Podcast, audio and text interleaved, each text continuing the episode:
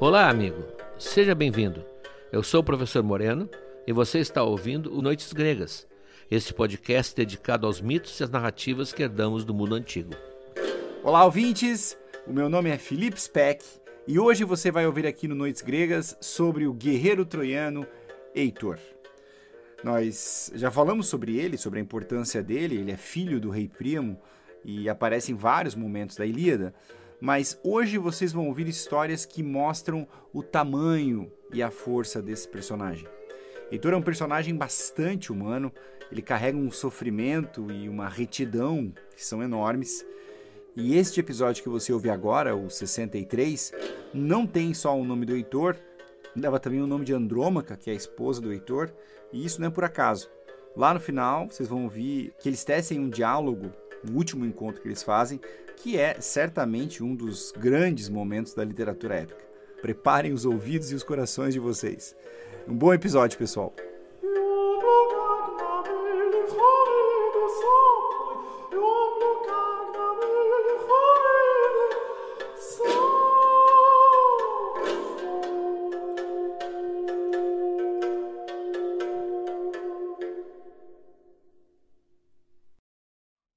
Força descomunal que Atena deu a Diomedes, como nós vimos no episódio passado, causou um verdadeiro pânico entre os troianos.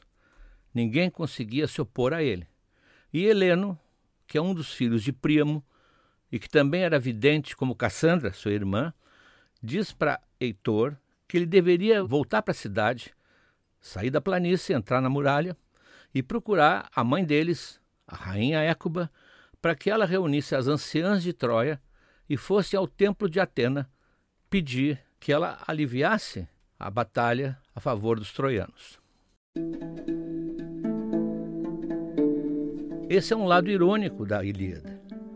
Os troianos achavam que eram protegidos por Atena. O templo de Atena era o mais frequentado.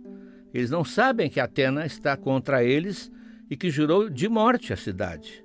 Eles não sabem que aquele julgamento que Paris fez, dando a maçã de ouro para Afrodite, condenou a cidade para sempre. Aliás, os troianos tinham toda a razão de se achar protegidos por Atena.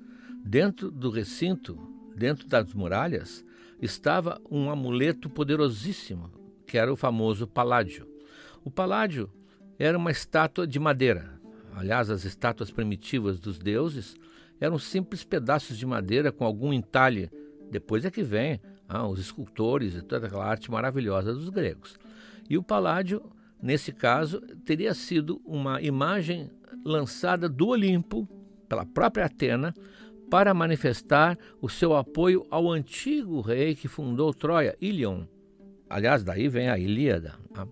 Então eles achavam que esse paládio, que era um símbolo da presença da deusa, que era guardado no templo, era uma garantia contra qualquer inimigo. E até então parecia ter sido, sem saber, como nós vimos, que ela está tramando a sua destruição. Na verdade, desde aquele julgamento, ela vinha vestindo a camisa da seleção grega e ninguém sabia.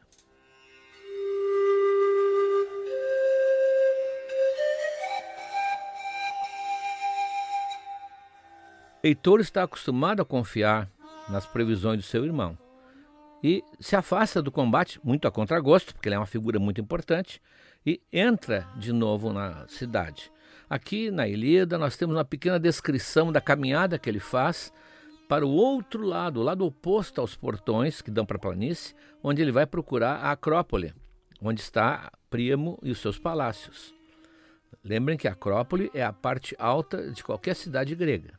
A Acrópole de Atenas é famosíssima. Lá em cima estão os templos que nós conhecemos, mas todas as cidades tinham a sua acrópole. Acros, alto, poli, cidade. A cidade alta. No caminho, ele vai encontrando mulheres, esposas e mães que vêm correndo perguntar a ele notícias dos seus filhos, dos seus maridos, porque elas não conseguem ver a totalidade do combate. E o Heitor só pode dizer que elas devem rezar para os deuses para ajudar a salvar a cidade e salvar ah, os seus homens. ele finalmente chega lá do outro lado ao lindíssimo Palácio de Príamo. Ah, o Palácio de Príamo é sempre muito elogiado, a cidade, aliás, sempre que é mencionada, é a Troia de telhados de ouro. É uma cidade rica e bonita. E o Palácio de Príamo havia ali uma espécie de condomínio familiar. Nós já mencionamos isso algumas vezes aqui, até quando Heitor vai convocar pares para lutar contra Menelau. Ali tem 50 aposentos, uma espécie de apartamentos, para os 50 filhos de Príamo. E fora, um pouco do pátio, mais 12 para as 12 filhas de Príamo. Portanto, os 50 filhos com as noras e as 12 filhas com os genros formam essa grande comunidade. Essa, esse número de filhos uh, já levantou muita discussão, mas hoje, evidentemente, não há mais esse problema. Era a ideia de como é que Écuba, a rainha, a mulher de Príamo, teria gerado ah, 62 filhos, 62 partos. Evidente que a gente esquece que Troia é o Oriente. Troia é o primeiro confronto literário do Ocidente contra o Oriente. Príamo é um rei oriental. Embora no mito eles todos falem uma língua parecida e, e cultuem os mesmos deuses, Príamo é um rei oriental, tem um harém de concubinas. Por isso que o Paris também, quando chega em Esparta, ele chega chegando, como se diz, com vestimenta, com hábitos, com gestos completamente desconhecidos da austera e triste Esparta. Lembram? Ele usa perfume, tem cabelos encaracolados, usa roupas coloridas. Ele vem de um outro mundo. Então, daí, 62 filhos. Não foi a Écuba a que teve todos eles.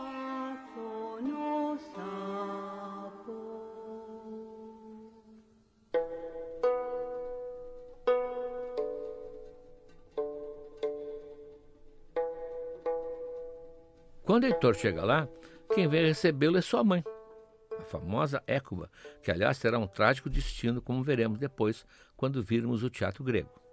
Ela vem ao encontro do filho, carinhosa, faz um carinho nele. Ela está acompanhada de uma das suas filhas mais bonitas, a Laodice, que também aparece em outras histórias. E ela, claro que ela sente que o Heitor é seu filho favorito, quase que não se esconde isso aí. Ele é o filho favorito também de Primo e certamente era já o sucessor indicado. No dia que Primo deixasse o trono, o Heitor seria o rei de Troia. E ela, com aquele tom de mãe, né, disse: por que, que saísse lá da planície? Está com a cara muito preocupada. Viesse talvez aqui pedir a Zeus no templo para que ele ajude a nós? Espera um pouquinho, eu vou lá buscar um vinho, um vinho especial para tu fazeres uma libação para Zeus. Parêntese que já foi feita uma vez, mas eu vou repetir: libação é aquela pequena quantidade de bebida que se verte no solo em homenagem aos deuses imortais. Então sempre havia libações. Aqui persiste ainda um pouco. Quem já viu algum bar de estrada, o sujeito que derrama um pouquinho da sua bebida para o santo, como diz, para dar para o santo. Então diz ela: Eu vou trazer um vinho especial para tu fazer as libações para Zeus. E depois, filho, depois de fazer essa oferenda, tu também devia beber um pouco para relaxar um pouco. Está muito tenso. Bem coisa da mãe, né? Está estressado. Na tradução do Frederico Lourenço, Homero diz textualmente o seguinte: Ao homem cansado, o vinho aumenta gradualmente a força. Como no teu caso, cansado como estás por defenderes os teus. Todo mundo sabe que Heitor é o, o mártir de Troia. Ah, Heitor é aquele que luta para defender o seu povo. Todos respeitam o esforço dele. E a mãe está dizendo: Tu defendes os teus, descansa um pouco. Senta aí, toma um vinhozinho. Mas o Heitor não, não afrocha, né? o Heitor jamais afrocha. Ele diz: Não, eu não quero nada com vinho, mãe. Ah, primeiro, porque eu tenho medo que eu me amoleça, o meu, o meu ânimo, eu não posso me descuidar disso. Os troianos só teriam a perder com isso. E segundo, eu assim, todo sujo de sangue, não estou em condições de fazer uma oferenda a um sacrifício. O próprio Zeus não gostaria disso. Tu, mãe, tu sim, se tu queres ajudar, então reúne as anciãs da cidade e vai ao templo de Atena. E ali oferece o manto mais rico e enfeitado que tu tiveres no tesouro real. E promete também a deusa que nós faremos um sacrifício de doze novilhas novinhas se o Diomedes cair fora de combate nesse momento. Pede a ela que tenha pena, que tenha piedade das mulheres e das crianças da nossa cidade. Dada essa incumbência à mãe, que já saiu para cumpri-la, ele vai procurar o Paris. Afinal, o Paris sumiu de vista desde que Afrodite o salvou naquele duelo contra o Menelau. Lembram que ele foi levado pelos ares e foi levado até os seus aposentos, onde Helena deveria esperá-lo para consolá-lo. E nunca mais apareceu. Essa hora já estaria muito bem consolado. E o Heitor está furioso com ele. Nós vamos ver agora, inclusive, que talvez uma coisa que não era tão visível quando a gente ouvia a história de longe, há um verdadeiro repúdio de Heitor ao seu irmão. Críticas violentíssimas. O Paris realmente é um fanfarrão, não um personagem romântico. Ele não daria num cinema para ser o par romântico. Ele é um pilantra. Ele é um garoto estragado, como nós vamos ver ainda mais agora. Despedindo-se de Écuba, Heitor diz para ela: Eu, da minha parte, eu vou até lá ao Pares, para ver se ele mete o juízo naquela cabeça e convenço a voltar para a briga. Quem me dera que se abrisse no solo um abismo agora e o engolisse para sempre. Ele parece um castigo que Zeus criou para todos nós troianos. Se eu pudesse vê-lo morrer, descendo para os domínios de Hades, aí meu coração ia ficar em paz. Essa é a declaração textual de Heitor para a mãe. E não tolera mais o Pares, até porque culpa o Pares por tudo isso que está acontecendo. É óbvio, a culpa é dele. Irresponsavelmente trazer a esposa de um reino poderoso, como era o caso do Menelau. Bom, Écuba desconversou, né, como toda mãe, discutir o filho com o filho, chamou as criadas e mandou-as convocarem todas as amigas né, para ir ao templo. Ela própria desceu até a sala onde ficavam guardadas as riquezas do reino. Você não se espanta, basta ver nos museus, em muitos casos havia ali vestimentas todas bordadas de ouro, pedras preciosas. No caso dela, ela vai buscar a túnica mais rica, mais fina que ela tem, nunca usada, que ela vai então oferecer à deusa como uma forma de convencimento, já que os deuses gregos eram muito sensíveis às ofertas aos presentes. Então, junto com as anciãs, ela subiu até o templo de Atena e todas começaram a suplicar para a deusa que livrasse a cidade desse ataque. E principalmente, diz a Écuba, deusa, protetora da cidade, quebra a lança de Diomedes e faça com que ele tombe com a cara no chão. Assim rezaram. Mas é claro, diz Homero, Homero não disse é claro, eu estou acrescentando. Mas é claro, se Homero, a prece foi rejeitada por Palas Atena. Houve um silêncio evidente, porque Palas Atena não está interessada no que elas estão pedindo. Pelo contrário, pois ela mesma está insuflando Diomedes contra Troia.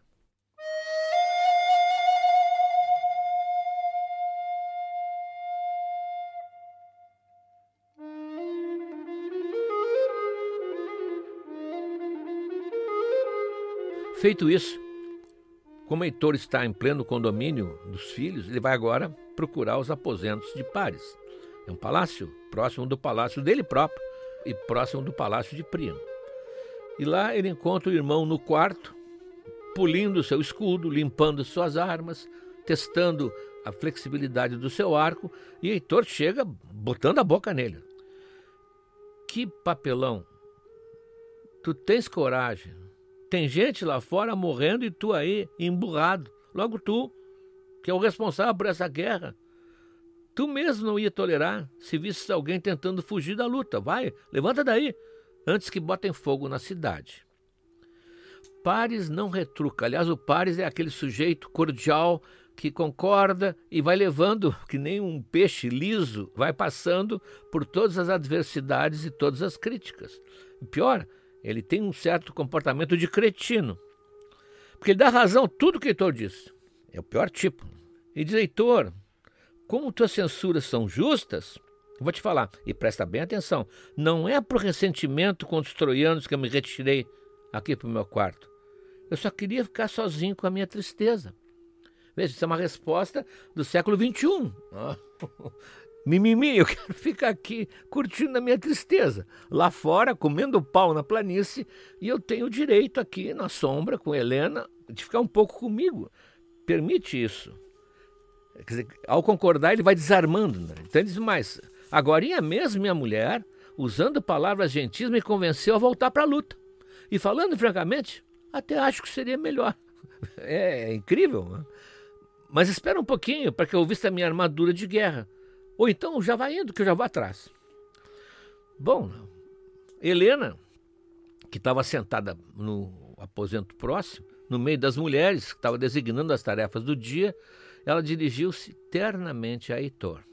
Bom, aqui esse ternamente tem muitas traduções, uns dizem suavemente, outros dizem com palavras doces, mas há suspeitas de quem lê com um olhar mais sutil de que Helena tivesse um verdadeiro crush por Heitor. Sem declará-lo, é claro, embora agora as palavras que ela vai dizer, inclusive na presença do marido, são bem significativas.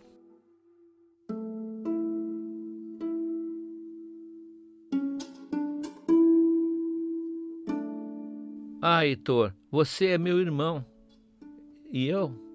Eu sou mesmo uma vadia. Eu queria que naquele dia que minha mãe me deu a luz, algum vento maligno viesse e me levasse embora.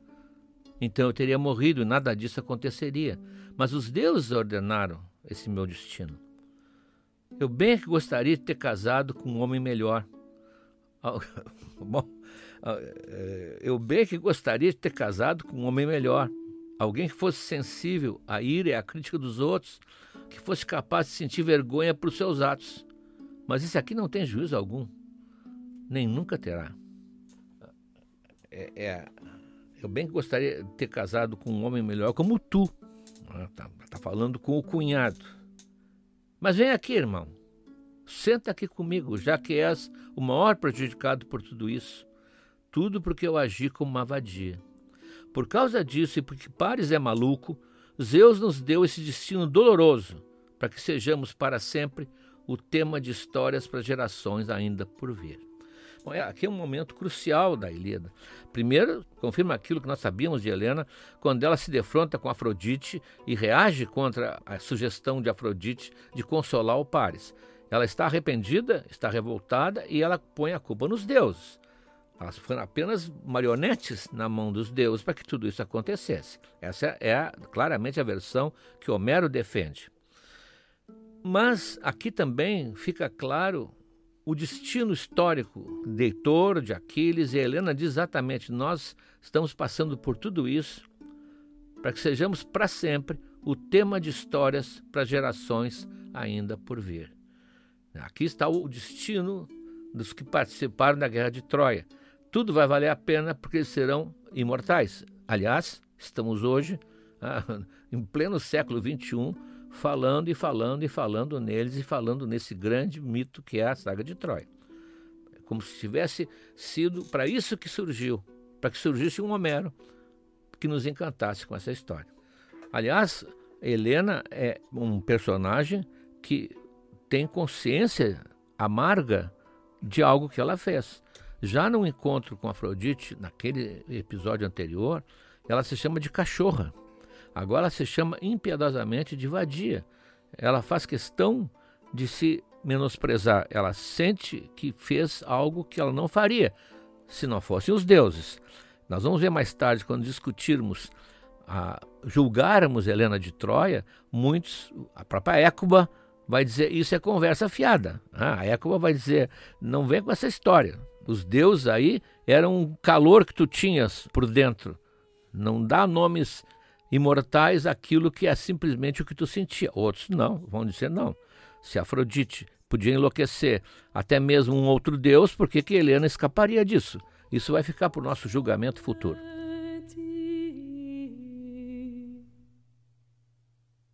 Apesar do amável convite de Helena para ele sentar ali e conversar um pouco, levar uma prosa, como se diz, ele está culpado por não estar tá lá fora lutando junto com os seus. Ele então pede licença e diz: Olha, Helena, apressa o Pares, porque eu vou demorar ainda alguns minutos que eu vou passar em casa para ver minha mulher. E ele pode me alcançar se ele for mais ou menos rápido. Então ele sai. Né? Mas quando chega em casa, que também é ali perto, é tudo próximo, ele fica sabendo que a mulher, a Andrômaca, foi lá para a muralha. Porque tinha corrido uma notícia de que os troianos estavam levando uma surra. E ela está preocupadíssima, ela pega o nenezinho, né, o Astyanax, com uma criada que leva a criança no colo, né, porque afinal ela é gente fina, com pH, e ela vai até a muralha procurar o marido. Então ele corre para a muralha para encontrar a mulher.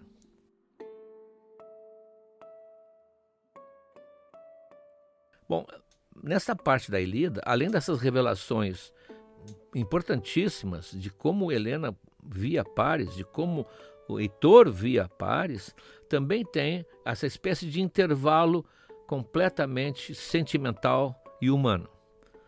No meio dessa guerra toda, ele vai procurar a mulher e o nenê, que são as duas pessoas que ele mais ama, e há um verdadeiro momento assim, parece que a guerra se suspende, mas ao mesmo tempo está por cima da cabeça deles como nuvens escuras que eles estão pressentindo.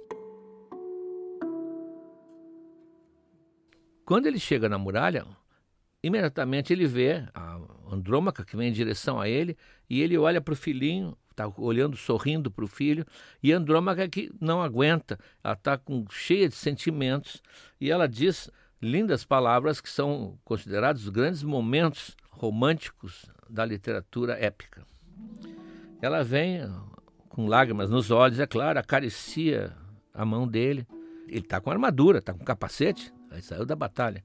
E diz: Homem maravilhoso, é a tua coragem que vai te matar. Não tem pena dessa criança, de mim, desafortunada que depressa é você, que logo, logo você tua viúva? Pois logo esses gregos todos vão se juntar contra ti e vão te matar.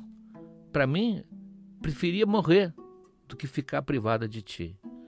Eu nunca mais terei consolo se me deixares. Eu não tenho mais pai, nem mãe, e os sete irmãos que eu tinha no palácio, todos eles num só dia, Aquiles os matou. Heitor, tu para mim és pai, e és mãe, e és irmão, e és para mim o vigoroso companheiro do meu leito. Tem pena de mim, Fica aqui na muralha, não saia mais, não te exponhas muito, não me deixa órfão teu filho, nem viúva a tua mulher.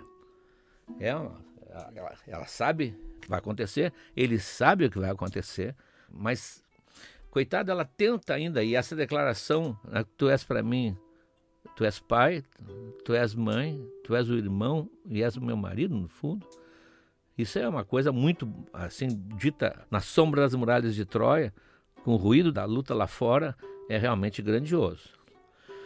O Heitor, que não pode approachar nunca, né, porque ele sabe, há uma autora que eu vou mais tarde mencionar, que é a, Raquel Bespalov, que escreveu um pequeno livrinho preciosíssimo chamado Sobre a Ilíada, ela diz: Aquiles não tem nada a perder, Heitor tem tudo a perder.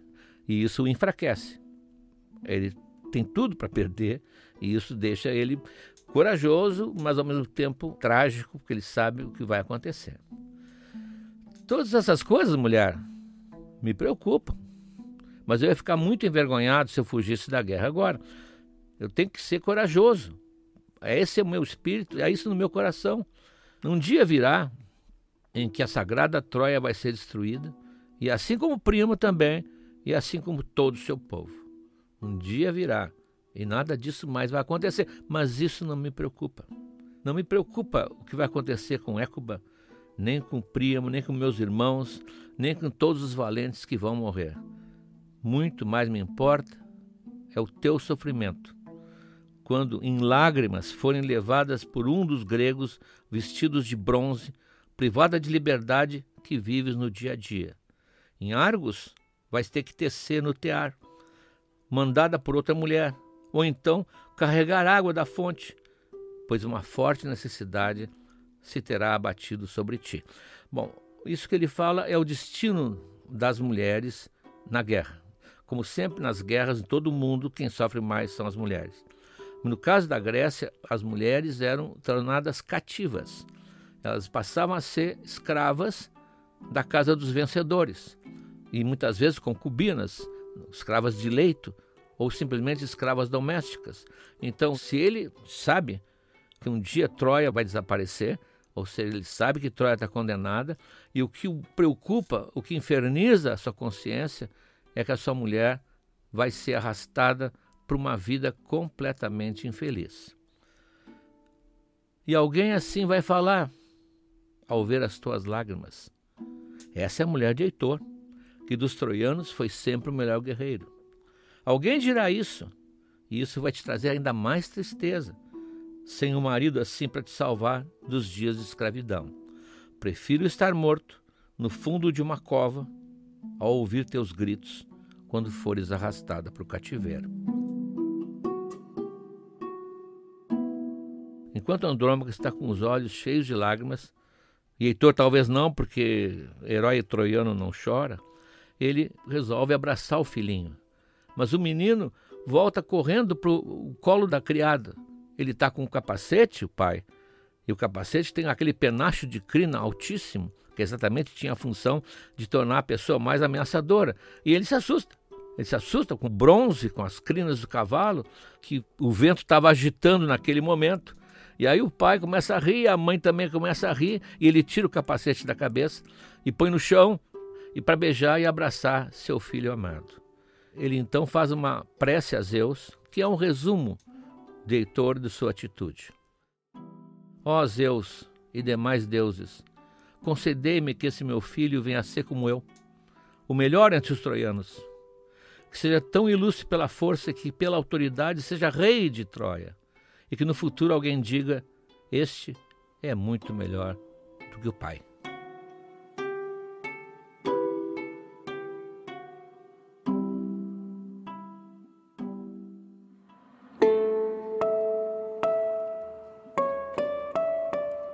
Como você já deve estar percebendo, Aquiles não é o personagem mais importante da Ilíada. Agora acaba de entrar o grande centro humano que é Heitor. Nós vamos acompanhá-lo nesse drama de quem sabe que vai morrer, mas que não vai deixar um instante de cumprir o seu dever de defender a sua família e defender o seu povo. A Ilíada, aliás, termina quando Heitor morre. E a saga de Troia continuará depois com vários outros episódios. Então nós estamos hoje conhecendo o personagem mais humano que Homero criou com todas as hesitações, todas as ambiguidades, todos os dramas que um ser humano como nós pode ter.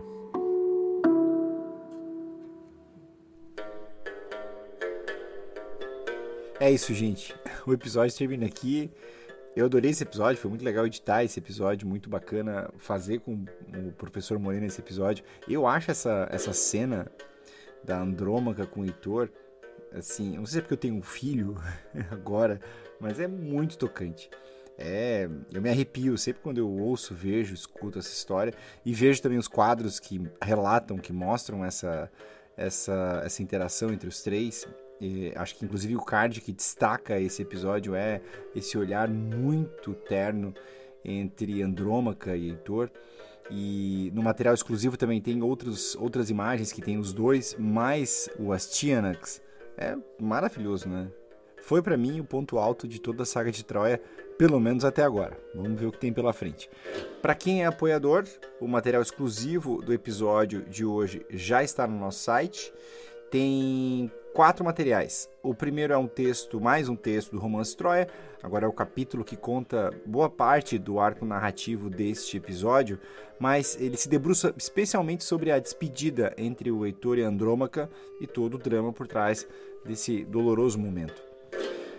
Tem um texto que conta as origens uh, da Andrômaca, muito legal também. Inclusive a visão que ela tinha sobre a Helena, uma visão nada amigável, como você deve imaginar. É um texto do mitólogo Carlos Parada. Esse texto usa elementos tanto da genealogia mitológica quanto da própria literatura clássica. Lembrando que existe o livro Andrômaca do Eurípides, né? E dali se pode tirar muita coisa sobre essa personagem. E tem um ensaio da Raquel Bespaloff sobre o Heitor que é assim um ensaio maravilhoso, um texto incrível. É um ensaio que integra um livro chamado Sobre a Ilíada, que é um livro fantástico, que o Moreno recomenda muitíssimo, eu li e adorei também. E você vai ver, lendo esse trecho, que a Raquel ela dá um amálgama muito terno sobre esse grande herói, o Heitor, que nós falamos nesse episódio. Para fechar, tem também as imagens que nós selecionamos e que ilustram as histórias que foram narradas aqui. Para ter acesso a esse material exclusivo, basta apoiar lá em noitesgregas.com.br barra apoiar. O link, como você sabe, está na descrição do episódio. Mais uma vez, reforço que é muito importante o apoio de vocês para que a gente possa seguir com esse podcast no ar. Tá bem? É isso, pessoal. A gente volta ainda essa semana com mais uma leitura de verão. Um abração e até lá!